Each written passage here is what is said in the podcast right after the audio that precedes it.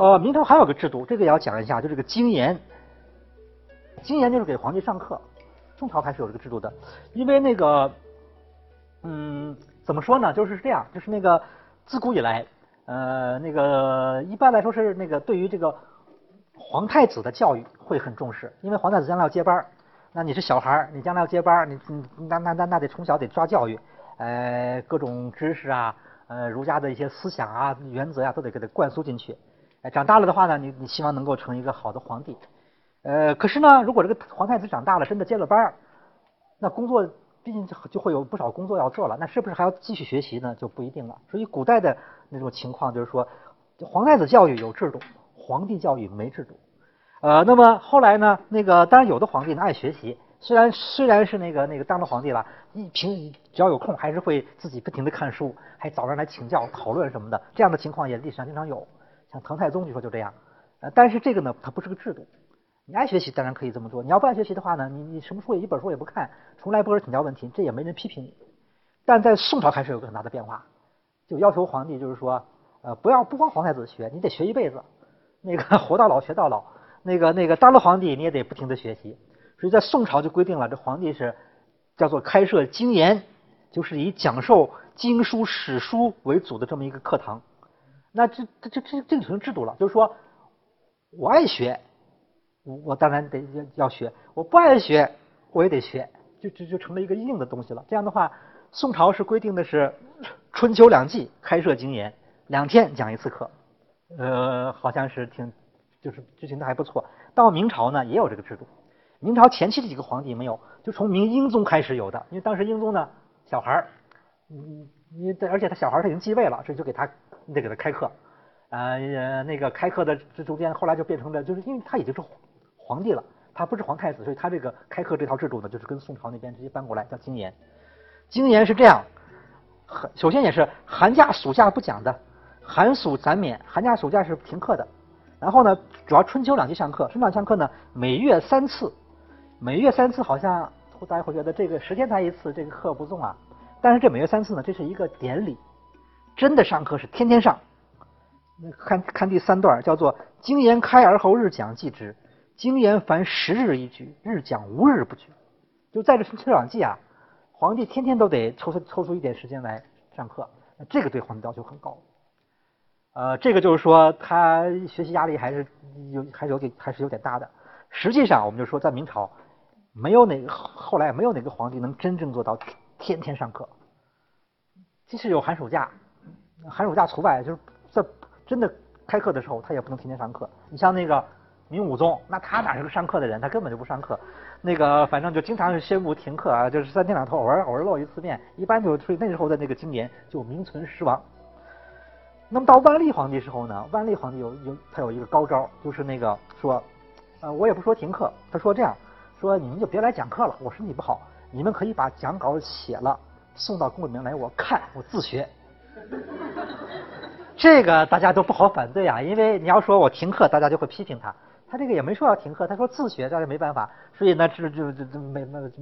每天还得准备讲稿送进去，但是他根本就不看。所以这个等于是一个，他又用一个很巧妙的办法把这个给给摆脱了。呃，那个就和我们今天学习文那个学习的时候，有有的时候不想学习，我们也会提出自学要求。呃，反正这一招万历皇帝早就用过了。那个他就是其实他是。不学的，那个为什么要讲这个经言呢？是因为呃，这个经言在当时其实不仅仅是上课，它对于政治会有点影响。因为在讲课的时候吧，那个皇帝的就是那个讲稿啊，他当然会阐释儒家的经书，阐释一些什么历史的典故，但是他也会发挥发挥现实，针对现实，有的时候他会牵涉到当今的这些一些一些那个那个那个这个这个问题。所以呢，那个那个。呃，就是他对政治还是还是还是有点影响。你像那个，我们举个例子，特别是那个在那个就是刚才说的天启皇帝明熹宗，他原来一点教育没受过，他当了皇帝以后呢，那大家都说这可不行啊，他们要就得给他抓他教育，所以呢，当时也给他整个搞了一个课堂。但是明熹宗呢，每回就跟那儿，反正也就是他他也去，可是他没有完全是木雕泥塑这样，就是这个熬一会儿他就走了。那个呃，可是当时呢，呃，那个魏忠贤还是专权。魏忠贤就那个那个包括这个明熹宗啊，明熹宗因为在宫里面，他不是搞那些什么建筑装修的，他也挺忙的。他就想不想那么累？他首先就是说我先停掉上朝，上朝我不上了。但是呢，这个经言日讲，他还是坚持了一段，就是说有一段是这样，大家已经通过上朝见不到皇帝了，但是有人呢给他上课还能见到他。虽然他在课上他也不不提任何问题，但是那个就是说还还是有一点点那个见面和沟通的机会，所以这个经经言还是对对在明代的这个政治当中还是还是还是有用的。当然你要像万历皇帝那样，他彻底给你来个自学，呃，跟你还是不见面，那你这些作用也都发挥不了了。这个经言是因为给那个皇帝上课，所以这些资料也比较多。那资料里面写说，那大臣要给皇上课都都非常紧张，呃，那种穿的衣服都要用香熏一下，呃，那个那个下了课就得这这衣服得收起来，很珍贵的保管。啊，上上之前要斋戒沐浴，哎，认真备课，这套做，就因为是给皇帝上课，那是不一样的。但是呢，问题对皇帝并不想学，而且有的皇帝就是糊弄他们。或者是不是停课，要不自学，或者虽然在那儿，但是呆若木鸡，一言不发，这他们也没有什么办法。这是皇权行使。那么下一个问题是君臣关系恶化，这个问题呢，就是下面我们讲的快点，就是说那个屏障，就感觉明就明朝这个时候呢，这个君臣关系一方面呢，那个皇权加强了，皇帝脾气还往往不好；另一方面呢，那个士大夫集团，特别很多官员，那种斗争精神还很高，还很高涨。而有的时候甚至有点迂腐，就那种愚忠的那种，就是就就是那种明明知道你要生气啊，我也不在乎，大不了你你给我抓起来打一顿，甚至于杀掉，我也豁出去了，就有这种精神，就是呃硬碰硬，这种这这这这个这个是明朝一个独特的现象。那么，所以明朝有一个表现就是说，经常对于那种皇帝对谁不满，就要把谁这个暴打一顿，叫廷杖，在那个公开场合，一般是在那个故宫的午门以外。这个呢，不同时期不一样。嗯，像有的皇帝时期，据说这个嘉靖皇帝时期打人就特别多，呃，而且还有的时期是那个集体廷杖出现过几次，那个那个都搞得影响特别大。一个是正德，就正德的那个十四年，一次是嘉靖三年，两次都是一百多个人同时被打，然后打打完以后呢，死掉十几个人，这就很厉害了。这个廷杖是这样，我我还要说一下，就是廷杖，就是古，就说在古代吧，那皇帝因为他地位高，他一生气，他有的时候甚至于杀人都有可能。那他他要想打谁，好像也不会是特别大的事情。被大臣你被他打了几下，也不不不，就说也不是什么不得了的事情吧。就还是也许有有有的人会认为还能接受。所以在古代呢，实际上每朝都有那种皇帝一生气了，突然把把谁打了一顿。呃，当然这些人一般都是和他比较接近的一些一些一些那个那个年轻的一些小官儿，一些那个那个秘书或者身边的一些人。至于那个大臣。那要打他的话，这是一个这是个面子问题。你可以杀他，士可杀不可辱。你可以杀他，你可以流放他，怎么着的？你打他的话，这是这个这个是不行的，一般不会那么做。那么到宋代呢，不光大官不打，小官也不打，所以宋代整个那个气氛特比较比就比较和谐。那个那个就是那种啊，反正就出了问题，我就犯了错误，大不了流放呗。金和元这两个王朝，用少数民族的那种比较简单的那种粗暴的一些管理方式。传过来了，呃，就就就有的时候会会会觉得打一下最简单，打完该干什么干什么，也不会打得太重，所以也好像也没也不大家也，因为他打的时候不是一个那种，呃，不是要借打来那个宣扬皇帝权威，打就是一个简单的惩罚手段，就是一个就就是一个处分，所以他也好像不会特别的刻意的去去去渲染，或者资料里面也不会特别的强调，而事实上也没有打死谁，所以呢，那个那个。大家也不会注意，但到明朝呢不同了，这个廷杖是在公开场合啊当众执行，打的人都又又都是有地位的人，而且还那个渲染的很厉害，造势就搞的那种，它就是一种皇皇皇权显示权威的这么一种象征了。这个就所以咱们这廷杖是特别引人注意的。其实你要说打人，倒并不说明朝打，光明朝打，别朝也打过，但是明朝这个就最引人注意，而且经常打死人。那个这有个资料了，说这个这是呃那个打的时候，就是一个是那个气势搞得很大，就是那个一开始就好多人，然后那个那个那个一一大堆人在那执行，然后呢那个有人喊号子啊那个那个，而且打几下还得换一个人，呃打的时候都有人旁边的人都要跟着那个节奏来吆喝，喊的是惊天动地，然后呢打完以后还要把你狠狠的摔一下，基本给你摔晕了。呃，就是整个这个打的过程，就是好像就比较声势比较大，他不是随便打打的，他是这样。再就是那个打，就说有很多的学问。呃，下面这个资料说，打的时候是这样说：一个是你看那个宦官来监督打的廷上的那个宦官的那个脚尖是怎么站的。他如果脚尖是那个呃掰开站的，就说明这个这个人别别打死；如果脚收着站，就说明要下重手。而打的人呢，都是经过专门的训练的，都是很专业的人。说打的时候是那个呃，他们怎么练呢？就是用用两个草人儿然后呢一块儿里面包块砖，一块用。就是就就就是外面套上纸，打完打打的时候呢，你看一个人是下手轻飘飘，但是解开以后一看呢，里面砖全部粉碎；还有一个人下手那个动作很大，打你再看下面纸都没破，就是他那种收发自如这种功夫，都都都都到这个地步了。所以说，在明代这个廷杖那就不是一般的打打人的事情了。呃，那个呃，再就是那个监狱，就特务，就锦衣卫。锦衣卫我们讲了，锦衣卫后来就是就是那朱元璋设设的，关键是就是说他不光是侦查，他是可以抓人，可以用刑，可以审判的，是可可以直接把犯人干掉，所以他是完全不走法律程序的。这样的一个机构后来被那个呃宦官控制了，宦官东厂就加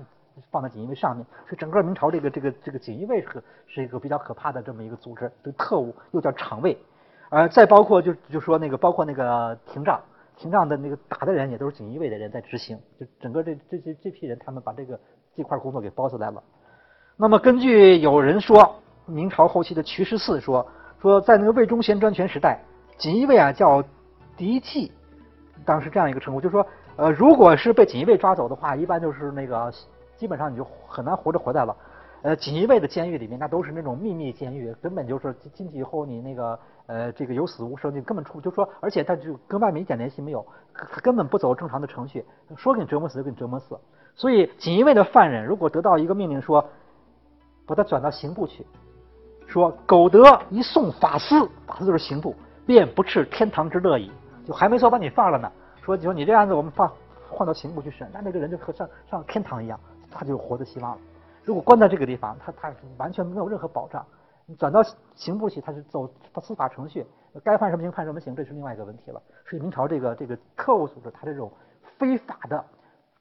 就是在法律体制以外的这这样的一套一套那个那个那个嗯镇压逮捕这样的一套程序，这个是挺可怕的。呃，就搞明史，反正过去我们对明朝这个讲的比较多，说明朝好像给人感觉挺黑暗的。但是现在呢，有些搞明史的专家也替明朝说话，就是说明朝也没那么坏。你们都把明朝说的太夸张了，说那特务也不是经常都这么干，啊，那个那个，就说啊，不是说一塌糊涂吧？说明朝其实很多时候还是挺好的，就是那个气氛也还算祥和，就有的时候呢会比较厉害。这样解释也是有道理，但无论如何，你这个东西就你有，别的朝代人家不这么干，那无论如何还是你的问题，就是你你你也不能说因此就说明朝就好到哪儿去了。明朝是存在了那个二百几十年，不算短，而且它那个也有很多那种。当然，他统治成功的地方，但是这些方面的确是很在古代各朝来说都是很糟糕的。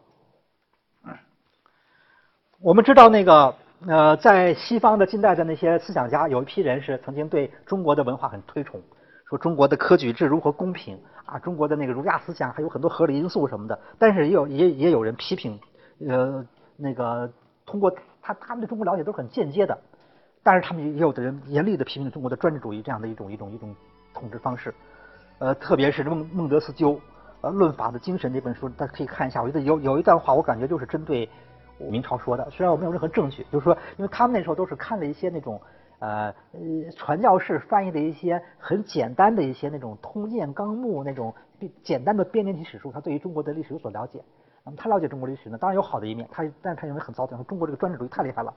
说，而且说，在在这样的一个一个政权里面，这种统治者他就是那种懒惰、愚昧、耽于逸乐，因为他已经习惯于自高自大，他就是一切，别人什么都不是。呃，像这样的一种一种比较糟糕的这么一种局面，我觉得他应该是，呃，真虽然没有证据，我觉得他是针对明朝在说的。啊，我们过去经常说那个，我们会比较，反正有一段阶段比较强调说那个西方启蒙思想家对中国的那个文化的那个中国的那种呃，都好各种优点的肯定，其实也有一些批判，也也是值得注意的。这就是君臣关系。最后我们要讲讲宗藩问题，这个问题就比较小了，我们简单讲一下。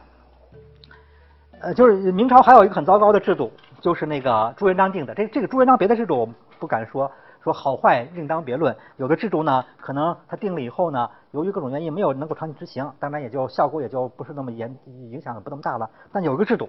定的是非常糟糕，而且这个制度还长期的那个那个严格执行，就是这个这个宗宗室的那个一整套的分封体制。就说只要是他的子孙后代，一定要保证身份和别人不一样。这哪一朝也不是这样的，只有他这样。别的朝代都是这样，几代以后、多少代以后，你的身份你都降上来，就和老百姓一样了。因为离你都离开好多代了，那个虽然是一个姓，但是也不至于就那个还还还当个什么人供着。但是他就规定了，一定得和老百姓不一样。他的第一等级就是亲王，皇子是封亲王。亲王呢，嫡长子接班别的儿子封郡王。晋王嫡长子接班下面封镇国将军，镇国将军下面受辅国将军，辅国将军下面奉国将军，然后是镇国中尉、辅国中尉，六世孙以下并奉国中尉，就是到最低一级是不降了，就永远他有个底线，就最差最差你也是个奉国中尉，就一般来说前面都是这样，你你远一层降一级，远一层降一级，降到这个地方以后呢？再过多少代，永远是这一级，它就不往下降，这就是这个明朝的这个宗室制度。而且呢，他还要是一个是就身份上保证和老百姓不一样，再就是什么都要管，其生也请名，其长也请婚，禄至终身，丧葬于废。名字由国家统一起，呃，婚姻由国家统一给办，呃，一辈子给他发这个生活补贴，死了以后安排这个丧葬，这就是国家把他包了。呃，这些人你要想去参加科举。干工作都不行，就国家就要养他们，就是这样一个奇怪的制度。这朱元璋这个制度是很糟糕的，呃，而且呢，当然这制度还有好多别的，包括那些皇家的女性成员也有一些档次，大长公主、长公主、公主、郡主什么的，他们的丈夫有两个档次吧，驸马、都尉、仪还有仪宾什么，反正这这个就次要点，我们就不讲了。呃，而且朱元璋当年可厉害了，就是他那种呃不那个就是做事琐碎不怕麻烦，他甚至于把他的所有的儿子的后代的名字都预先起好。那个他有一大堆儿子嘛，他的每个儿子呢，他都给他定好一个字儿，就说我这我这这么多儿子往下传，先先先给他排二十代，每代呢都写好一首顺口溜，然后呢你们每代就按这个字儿来命名。